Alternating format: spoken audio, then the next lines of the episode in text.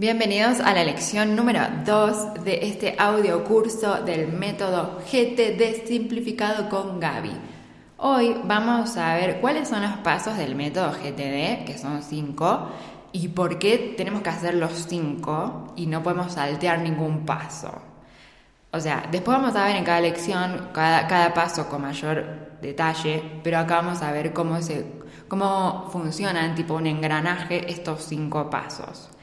Ya que tenemos un poquitito más de confianza, porque ya me escuchaste en el primer episodio, te cuento que se escucha un poco de eco porque estoy grabando desde una oficina que todavía no tiene nada, porque todavía no puedo elegir el color de la pared, no puedo elegir el color de los muebles, entonces eh, no, digamos, no hay nada en la oficina y por eso se escucha eco. Y también puede que a lo largo del curso escuchen patos o perros, porque bueno, también vivo en el campo y acá hay muchos animales.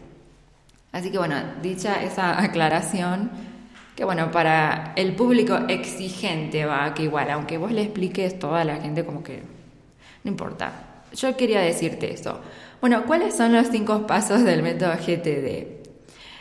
Eh, son muy fáciles, o sea, tienen sentido cuando los empecemos a ver. El primer paso es el paso de la captura o recolección.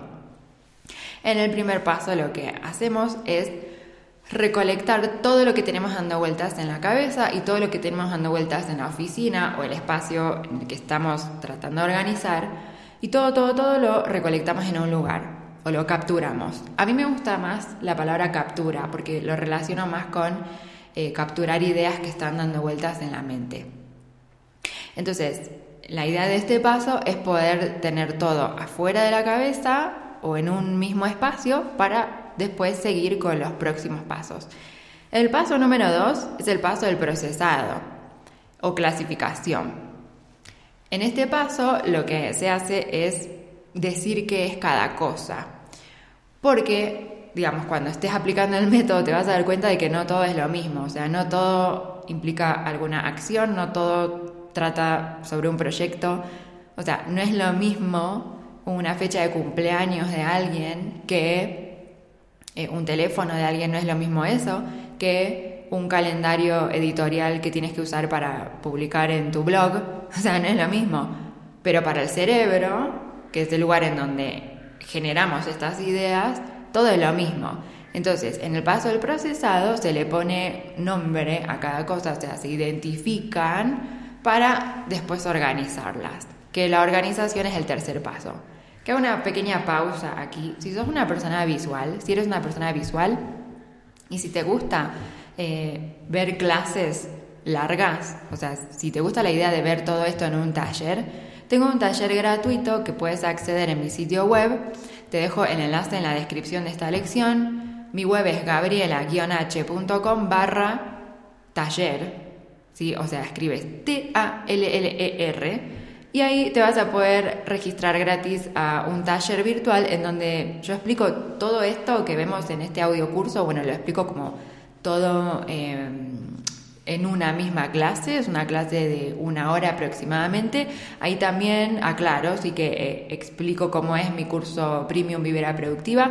Pero bueno, si eres una persona visual y te gusta ver todo en gráficos y en diagramas, bueno, el taller ese te va a gustar mucho. Eh, y si sos una persona que más auditiva, bueno, seguí escuchando este audio curso. El tercer paso que nos quedamos ahí es el de la organización.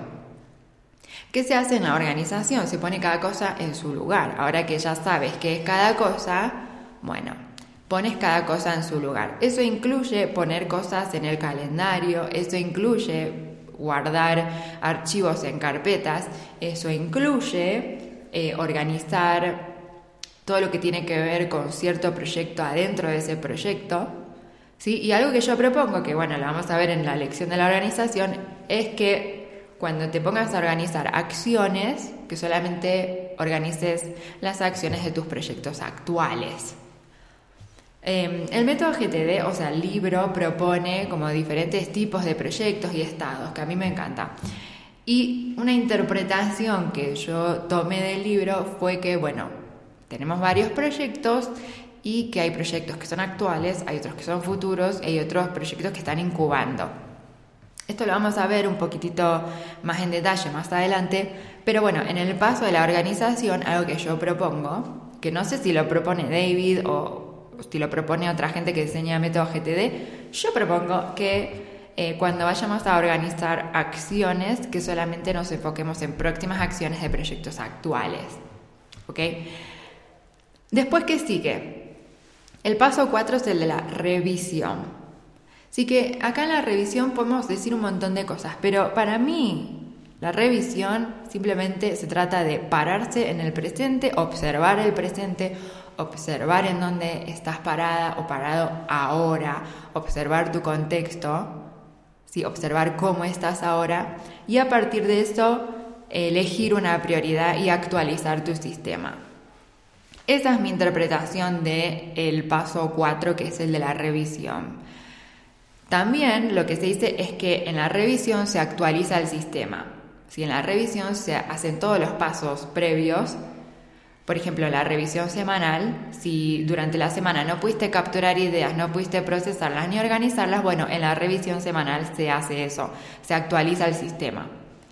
¿Sí? Entonces, para mí, el foco de la revisión siempre es volver al presente, ver en dónde estás ahora y a partir de esa información de donde estás ahora es que tomas una decisión de qué proyectos vas a priorizar o qué proyecto vas a priorizar y ahí planificas los siguientes días para empezar a tomar acción.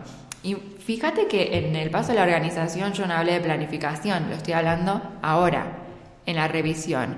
¿Por qué? Porque eh, para que esto sea sostenible, para que esto sea fácil de aplicar, está bueno planificar tus días en relación con lo que tienes disponible, en relación con cómo te encuentras ahora. Un ejemplo, o no, mejor me guardo el ejemplo para, para cuando hablemos de la revisión exclusivamente, porque si no esto se hace largo. El paso número 5 es el de la ejecución. Ya, como todo lo anterior, te preparó para tomar acción. Entonces, si hiciste la revisión, si planificaste, si elegiste una prioridad, lo que queda es tomar acción.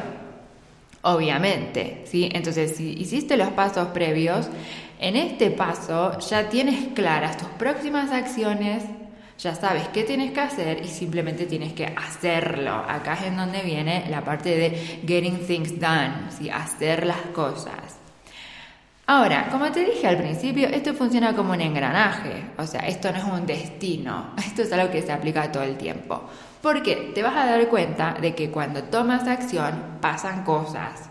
O sea, nuestra vida eh, tiene varias facetas, formamos parte de varios ambientes, hacemos muchas cosas.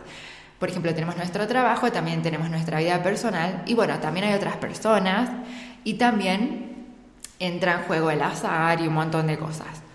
Cuando tú empiezas a tomar acción, pasan cosas, se te ocurren ideas nuevas, se abren oportunidades, se cierran oportunidades, tienes que hacer, tienes que tomar decisiones. Bueno, ¿qué pasa? Cuando tomas acción, automáticamente empieza otra vez el ciclo. ¿Por qué? Porque surge una idea, la tienes que capturar, procesar, organizar, revisar y ver cuándo la vas a ejecutar si es que la ejecutas.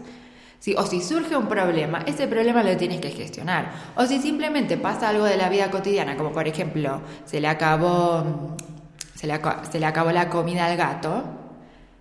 O sea, no puedes hacer de cuenta que el gato no existe. o sea, no puedes inventar comida en el aire. Tienes que ir a comprar esa comida. Entonces, como eso ya forma parte de la vida cotidiana, ya lo tienes que hacer. ¿sí? Lo tienes que hacer y por eso lo tienes que capturar y eh, repetir todos los pasos posteriores. Como te decía hace un rato, si quieres verlo en un engranaje, o sea, si quieres ver esto que yo te estoy diciendo, em, te recomiendo hacer el taller gratuito. Si está todo comprimido, lo que hacemos en este audio curso está todo comprimido en una hora, eh, pero bueno, te va a ayudar muchísimo em, como para conectar todo esto que te estoy diciendo. Eh, igualmente este audio curso sigue, así que nos vemos en el próximo episodio o en la siguiente lección.